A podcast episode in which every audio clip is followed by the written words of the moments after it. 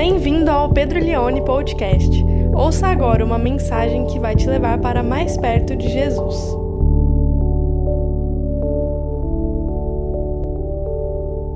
Eu quero ler com você hoje. Nós estamos numa série de mensagens intitulada Ser Humano. E hoje é a terceira mensagem dessa série.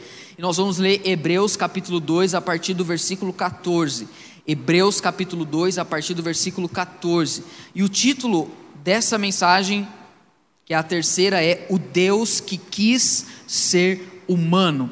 O Deus que quis ser humano. Se o Deus que nós servimos não quisesse ser humano, nós não estaríamos aqui hoje. Então é algo muito importante. Vamos ler então Hebreus capítulo 2, a partir do versículo 14 até o versículo 18, diz assim: Portanto, visto que os filhos são pessoas de carne e sangue, ele também participou dessa condição humana, para que por sua morte derrotasse aquele que tem o poder da morte, isto é, o diabo, e libertasse aqueles que durante toda a vida estiveram escravizados pelo medo da morte.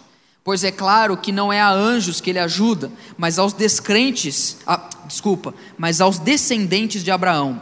Por essa razão era necessário que ele se tornasse semelhante a seus irmãos em todos os aspectos para se tornar sumo sacerdote, misericordioso e fiel com relação a Deus e fazer propiciação pelos pecados do povo. Porque, tendo em vista o que ele mesmo sofreu quando tentado, ele é capaz de socorrer aqueles que também estão sendo tentados. O Deus que quis ser humano.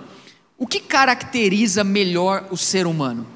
Será que é o fato de nós sermos eretos? Andarmos sobre duas pernas, para muitas pessoas, a única coisa que vai fazer distinção entre o ser humano e um animal é que nós somos bípedes. Será que o que caracteriza o ser humano é, por exemplo, a nossa capacidade de pensar? Nós falamos disso na primeira semana. Não apenas pensar, mas pensarmos que pensamos. Termos consciência de que somos seres racionais.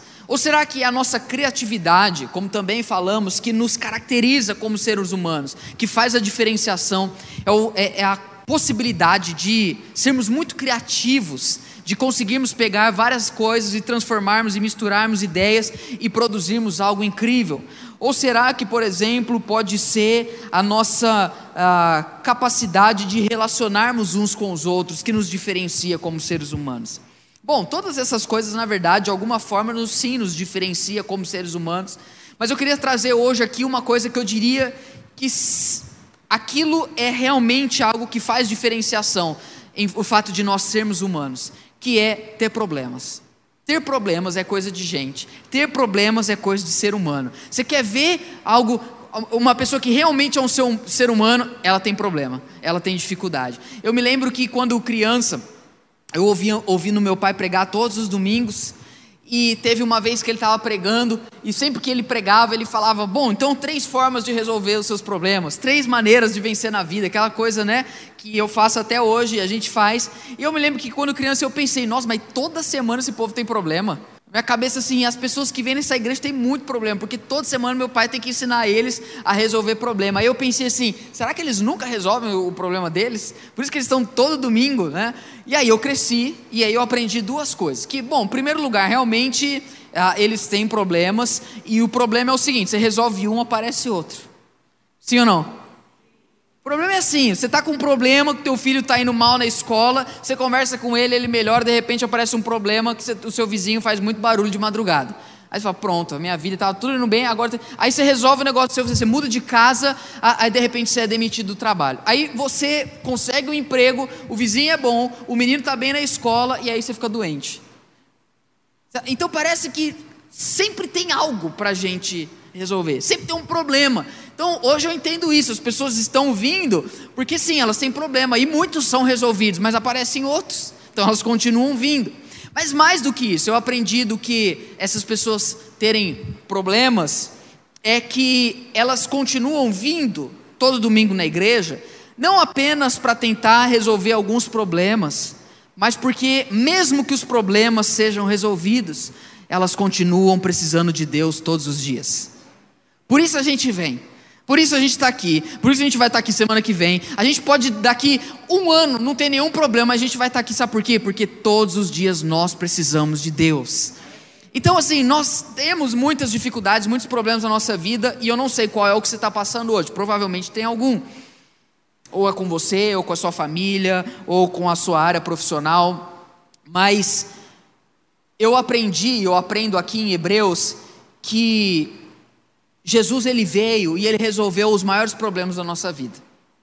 Nós temos alguns problemas que nós jamais poderíamos resolver e Jesus resolveu por nós. Nós lemos aqui a carta aos Hebreus, que na verdade alguns vão chamar que é uma carta sermônica, é uma espécie de carta, mas também é um sermão. Então, Hebreus tem uma série de características específicas que outras cartas não têm, ela é mais comprida e é uma carta carregada de simbologia do Antigo Testamento. Quem já leu Hebreus alguma vez sabe o quanto que essa carta ela trabalha todo o conteúdo do Antigo Testamento e vai mostrando como que Jesus é superior a todas as coisas. Ela já começa falando: olha, antigamente Deus nos falava uh, por meio dos profetas, mas agora Ele nos fala, nos fala por meio do Filho. A carta aos Hebreus ela foi escrita por uma terceira geração de cristãos judeus ou de judeus cristãos que creram no Evangelho, mas eles tiveram uma ruptura muito grande na vida deles com a tradição religiosa que eles tinham. Eles estavam acostumados a ver os seus pais, os seus avós ter uma maneira de cultuar Deus em Jerusalém, porque havia o templo ali em Jerusalém. Eles tinham sacerdotes, tinham vestes especiais para esses sacerdotes, tinha vários segmentos do judaísmo naquela época, mas de repente vem Jesus e todas essas coisas meio que perdem perdem o valor, já não são importantes para uma espiritualidade que o povo, que, que Deus estava trazendo para o povo dele. E esses hebreus, somado com essa quebra, essa ruptura de tradição, para com a perseguição que os cristãos estavam vivendo naquela época, eles estavam desanimando da fé, estavam desanimando de seguir a Jesus. Muita mudança acontecendo, perseguição acontecendo, e será que vale a pena? Parece que servir a Jesus me trouxe outros problemas. Bom, então essa carta é escrita dizendo para eles: olha, vale a pena, sabe por quê? Porque Jesus é superior aos profetas. Jesus é superior aos anjos, Jesus é superior a Moisés, Jesus é superior à lei, Jesus é o ser humano mais importante da história. É isso que Hebreus está trabalhando, é isso que Hebreus vai falar, a superioridade de Cristo a respeito de todas as coisas. Jesus é maior do que os nossos problemas, amém? Então, quando eu olho aqui para esse capítulo 2, que para mim ele é muito nuclear, ele é muito central. O capítulo 2, esse verso 14 até o último que nós lemos, ele resume muito bem o que toda a carta diz. Eu vejo aqui que Jesus resolveu quatro problemas. Quantos problemas? Ele resolveu quatro problemas que seriam os maiores problemas que nós teríamos. E ora, como somos humanos, temos problemas. E Jesus ele resolveu. Quais são esses quatro problemas que nós não poderíamos resolver? Primeiro, Jesus resolveu o problema que a gente tinha com o diabo. Segundo, Jesus resolveu o problema que nós temos ah, com o medo da morte, ou com o medo. Terceiro, Jesus resolveu o nosso problema com Deus. E quarto, Jesus resolveu o nosso problema com o pecado. Esses problemas nunca você e eu conseguiríamos resolver. Não tinha sete semanas de oração, não tinha campanha, não tinha voto, não tinha jejum, não tinha nada que a gente poderia fazer, mas Jesus resolveu em nosso lugar. A minha proposta nessa noite é basicamente essa: é mostrar para você como os quatro maiores problemas da nossa vida já foram resolvidos. E a partir disso a gente continuar com fé, com esperança, com motivação para resolvermos os dilemas menores da nossa existência. Amém, meus irmãos? O primeiro problema que Jesus resolveu então, por meio da sua morte, por meio da sua encarnação, é em relação ao diabo. Olha o que diz o versículo de número 14. A palavra de Deus diz assim: Portanto, visto que os filhos são pessoas de carne e sangue, ele também participou desta condição humana para que por meio da sua morte derrotasse aquele que tem o poder da morte, isto é, o diabo. Em Jesus, Deus se tornou homem e por isso sofreu. Jesus sofreu, porque faz parte da existência humana caída o sofrimento. Você ficou irritado essa semana? Levanta a mão. Quem ficou irritado alguma vez essa semana? Eu fiquei irritado essa semana. Pois bem, Jesus chega no templo e ele vê que um monte de gente está vendendo as coisas lá, ele fica irritado. Jesus chorou, Jesus ficou triste por causa da morte de Lázaro. Jesus foi perseguido. Não sei se você já foi perseguido no trabalho. Não sei se no seu trabalho alguém já tentou falar mal de você, alguém já tentou puxar o seu tapete. Não sei se no seu trabalho ou na sua família alguém sempre critica você. Jesus foi criticado pelas pessoas que mais deveriam ouvir a Ele. Jesus sofreu por ser humano, porque faz parte da condição da humanidade caída embora ele nunca tenha pecado, mas ele foi semelhante, ele participou de carne e sangue nessa condição como nós participamos. E a Bíblia aqui no verso 14, pode deixar o, o, o versículo no telão para mim, vai dizer que pela sua morte ele derrotou aquele que tem o poder da morte, isto é, o diabo. Pela morte de Cristo ele venceu, ele desbaratou, ele tirou a autoridade que o diabo tinha sobre a morte. Para muitos de nós, quando a pessoa morre, é um, é, é, um sinal de que tudo acabou. Quando a pessoa morre, é um sinal, ah, a pessoa não venceu o câncer, ela morreu. A pessoa não venceu o Covid, ela morreu. A pessoa não venceu a hipertensão, ela morreu. Não, para Jesus, quando ele morreu, não significa que ele perdeu. A morte de Jesus significa a vitória dele a vitória, a, por meio da morte de Jesus, ele venceu o diabo. O diabo tem o poder da morte. É isso que o texto de Hebreus está dizendo. O diabo tem o poder da morte. Por que, que o diabo tem o poder da morte? Em primeiro lugar, nós precisamos entender que a morte entrou no mundo por causa do pecado. Porque o homem e a mulher disseram não para Deus, a morte entra como uma consequência, um castigo, uma punição por causa do pecado. A morte não entrou no mundo porque o diabo trouxe ela. Não, Deus permitiu que a morte entrasse. Só que foi o diabo que levou o ser humano a se rebelar contra Deus. Uma vez que Deus expulsou Eva e Adão do jardim, o diabo se tornou senhor daquela humanidade caída. Então ele começou a reinar por meio da morte. Por isso que tudo que o diabo mais quer é levar destruição para a vida das pessoas.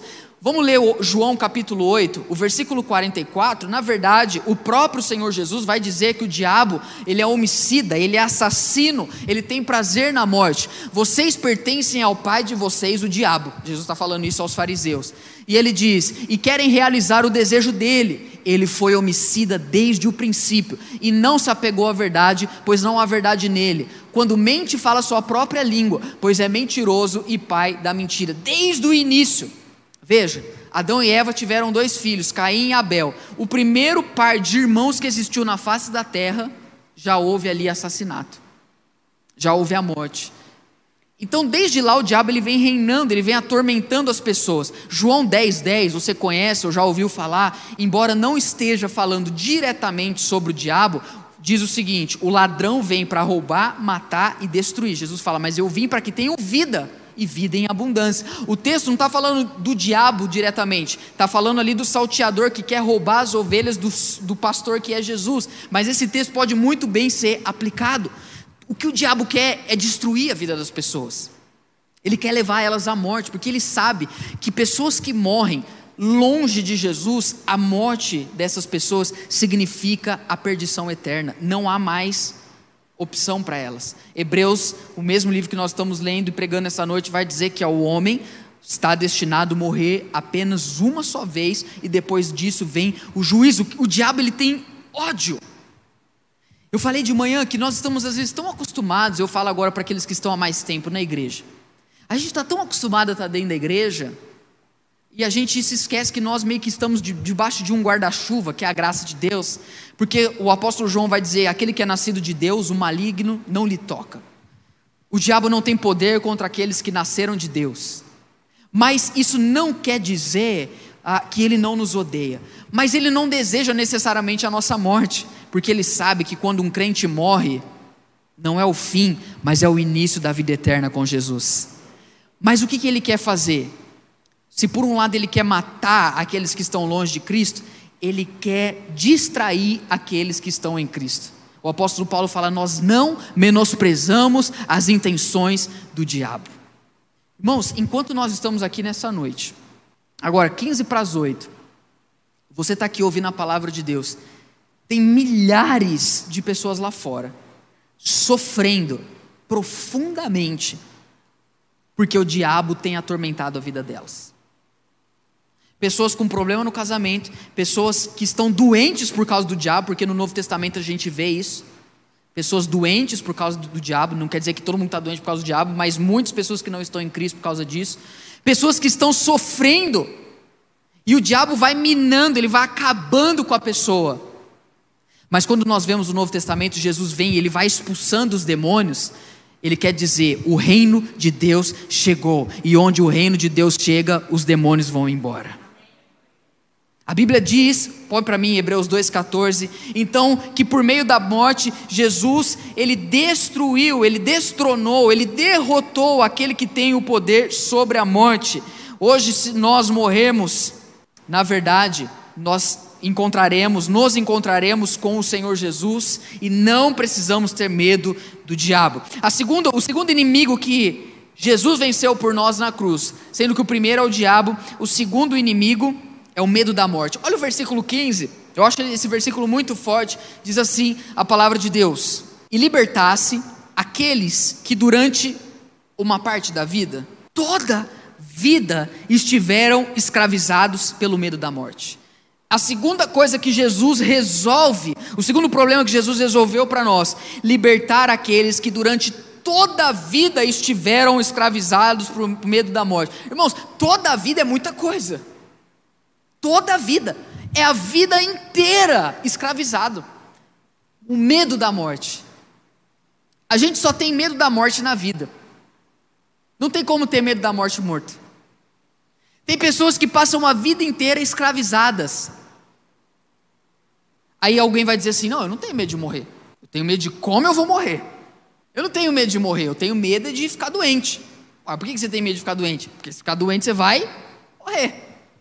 A gente se engana, às vezes, às vezes a gente diz: não, eu não tenho medo de morrer. Eu tenho medo de altura. Por que você tem medo de altura? Porque se você cair, você sabe que acabou. Não, eu não tenho, eu, eu não tenho medo de morrer. Eu tenho medo, na verdade, de perder pessoas da minha família. Para quê? Para a morte. Não, Pedro, eu não, eu, eu não tenho medo é, é, de morrer. Eu só tenho medo de ser assaltado e alguém me assassinar.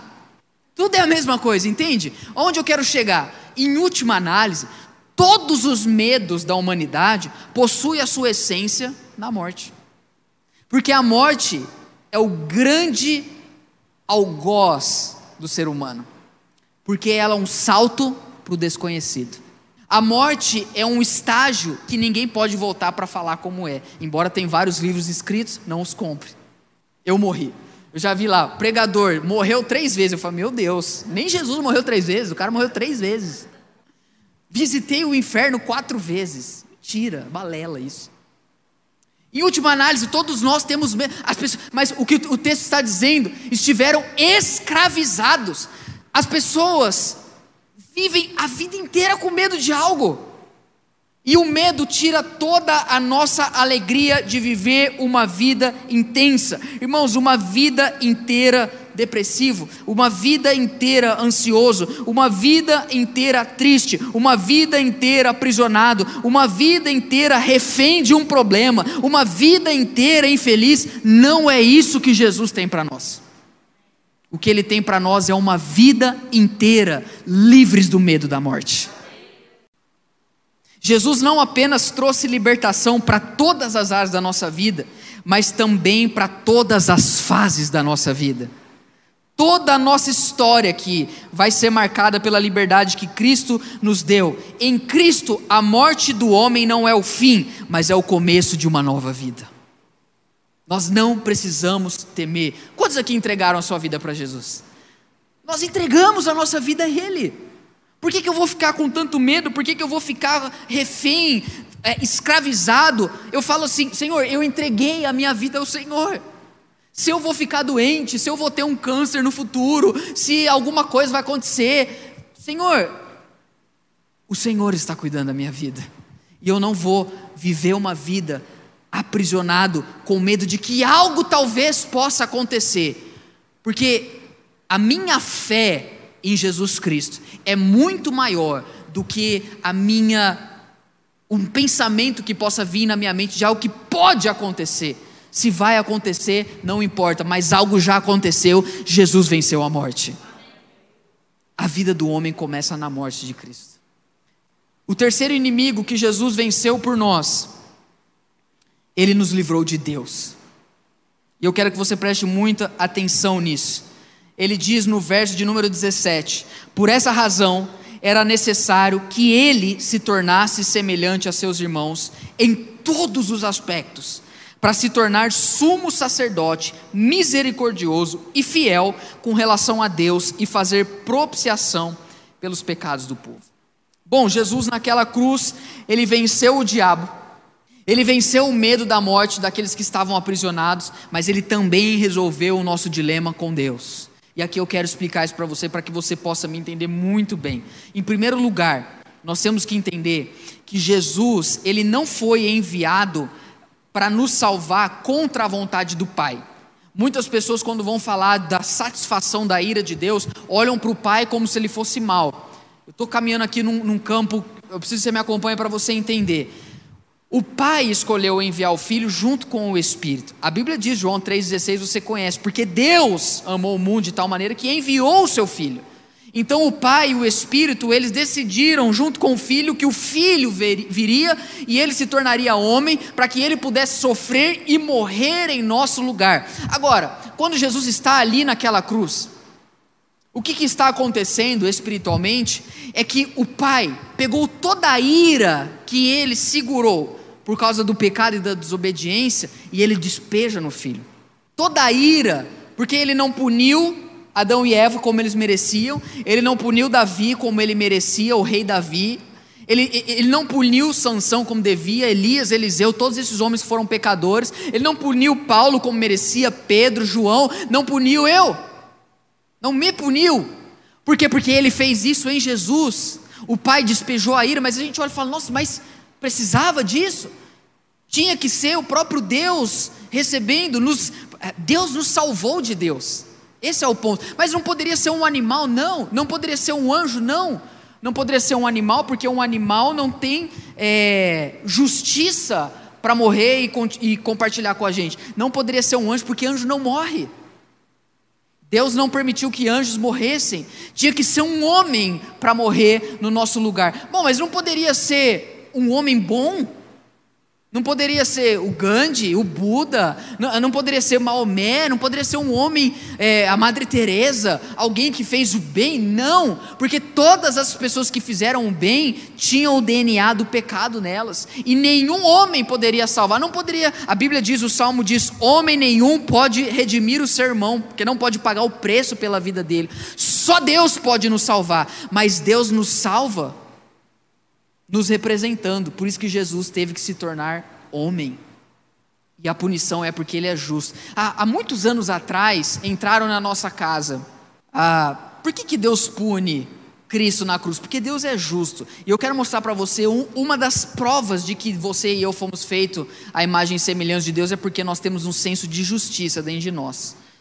Há muitos anos atrás, eu ainda nem era casado, entraram na nossa casa a gente não estava, a gente tinha ido. É, na verdade, eu nem estava em Ribeirão, meus pais tinham ido num, num almoço, num, jantar, e aí bandidos entraram na nossa casa e fizeram limpa.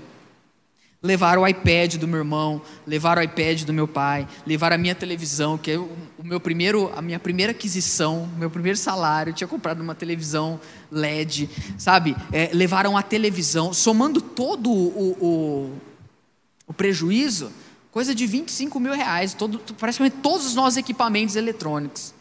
Imagina você chegando na sua casa e você vê. Não dá muita raiva? Você fala, meu, a gente está anos trabalhando, se dedicando, sendo honesto, honrando a Deus, a gente está ajudando as pessoas, e aí vem um filho do inferno, de Kombi ainda, foram de Kombi, Vem, vem uns incircuncisos desse e entram na nossa casa. A gente tem justiça. A primeira coisa que a gente quer, a gente quer justiça. Porque isso é algo muito errado. Pois bem, Deus é justo. E Ele puniu a nossa desobediência. Só que Ele resolveu fazer isso no Filho. Porque Ele é o nosso sumo sacerdote. É isso que o verso 17 está dizendo. Ele é o nosso sumo sacerdote. Ele nos representa. Eu estava pensando nisso, questão de representatividade. Como que nós. Por que, que a gente briga tanto por causa de política? Eu vou te falar agora. Você vai descobrir o segredo. Quem sabe você até não para de brigar por causa disso agora. Por que, que a gente briga tanto por causa de política? Porque, em primeiro lugar, a gente quer se sentir representado. Quando a gente escolhe alguém, a gente vê naquela pessoa a gente.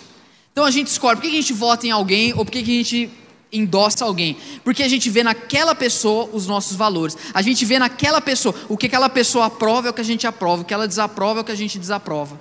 Por que, que a gente segue algumas pessoas no Instagram e outras não? Porque a gente gosta de seguir e ser influenciado por pessoas que a gente sente representado, que falam aquilo que a gente acredita, que faz aquilo que a gente gostaria de fazer. E as que não são assim, a gente não faz. A gente muitas vezes se, quer se fazer representado por alguém, mas as pessoas vão mudando com o tempo. Tem pessoas que dois anos atrás você tinha amizade e hoje você nem conversa mais. Tem pessoas que um ano atrás você falava mal, não gostava, hoje é teu melhor amigo.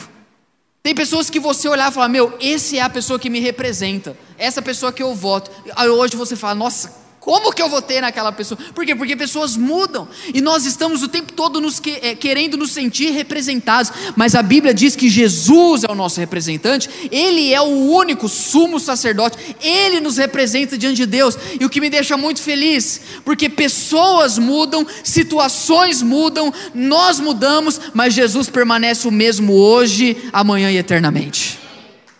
Ele é quem nos representa diante de Deus e Ele não vai mudar. Não vai chegar um momento que ele está ali como o nosso sumo sacerdote e o pai falar, não, agora já deu. Não, porque na verdade o sangue dele nos purificou de todos os nossos pecados. Quarto e último inimigo que o Senhor venceu por nós ele venceu o pecado. Na, na, verdade, o verso 17 termina assim, dizendo que ele fez remissão pelos nossos pecados. Aí entra no verso 18, ele vai falar da tentação. Ele vai dizer o seguinte: porque tendo em vista o que ele mesmo sofreu quando tentado, ele é capaz de socorrer aqueles que também estão sendo tentados. O quarta coisa que Jesus vence para nós, o grande problema, é o problema da tentação. A tentação faz parte da história da humanidade. Ser humano é ser tentado. Por que, Pedro? Por que, que a gente tem que ser tentado? Bom, ser humano é ser tentado, como Adão e Eva foram no jardim e Jesus se tornou homem, logo ele vai ser tentado. Nós lemos, falamos aqui, Mateus 4, ele foi tentado, e eu creio que ele foi tentado não apenas ali, porque a Bíblia diz que Satanás o deixou para um tempo oportuno. E o diabo depois vai tentando Jesus durante o ministério dele. Por que, que Adão e Eva, por que, que nós somos tentados? Porque nós fomos criados como seres à imagem de Deus e por isso nós temos liberdade e tem que haver opção para nós, para exercermos a nossa liberdade, de obedecermos ou não a Deus. Você tem liberdade de vir ou não ao culto, você tem liberdade de servir ou não a Deus, você tem liberdade de ler ou não a Bíblia, você tem liberdade de orar ou não, você tem liberdade de falar ou não de Jesus. Agora, tem uma coisa Ser humano é ser tentado, mas o nosso Deus sabe o que é ser tentado. Você nunca vai poder chegar para o nosso Deus e falar: o Senhor não sabe o que é trabalhar nessa empresa, viu? É fácil para o Senhor. Está aí, todo de boa, não é quente no céu igual em Ribeirão, todo poderoso, os 24 anciãos te adoram o dia todo. É fácil para o Senhor falar para mim que eu não posso desistir, é fácil o Senhor olhar para mim e ver aqui o meu problema e falar: continua, filha, continua, filha. É fácil, porque o Senhor está aí. Não é o caso do nosso Deus. Porque o nosso Deus, ele se tornou como um de nós, ele foi tentado como um de nós, e ele sabe o que é ser tentado, e por isso ele pode nos ajudar. Mas eu creio que existe um grau máximo da tentação de Jesus, que foi quando ele estava no jardim do Getsemane. Antes dele ir para a cruz, ele estava ali orando e ele levou junto com ele Pedro, Tiago e João, seus discípulos mais próximos, para que eles pudessem orar junto com ele, porque Jesus estava no momento chave da história dele.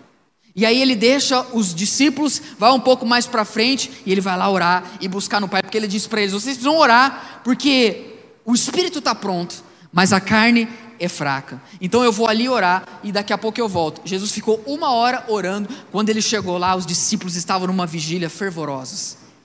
Não. Quando ele chegou lá, o que ele estava fazendo? Dormindo. Jesus falou: Mas não é possível, gente. Eu acabei de falar.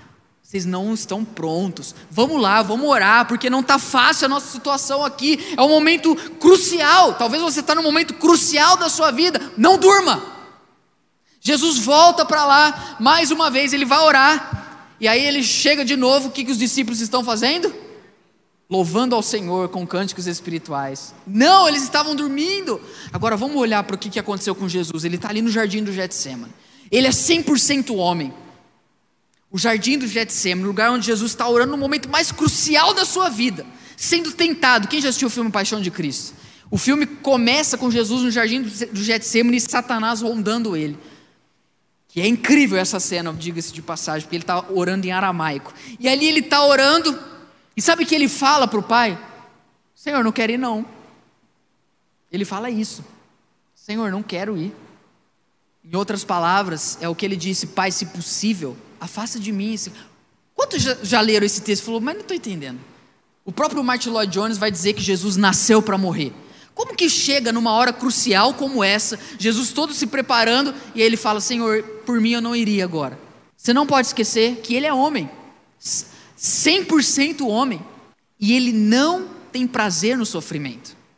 Ele não acordou naquele dia e falou: Poxa, que dia legal, é hoje que eu vou ser pregado numa cruz, é hoje que eu vou ter espinhos perfurando as minhas mãos, é hoje ah, que eu vou ter uma coroa na minha cabeça.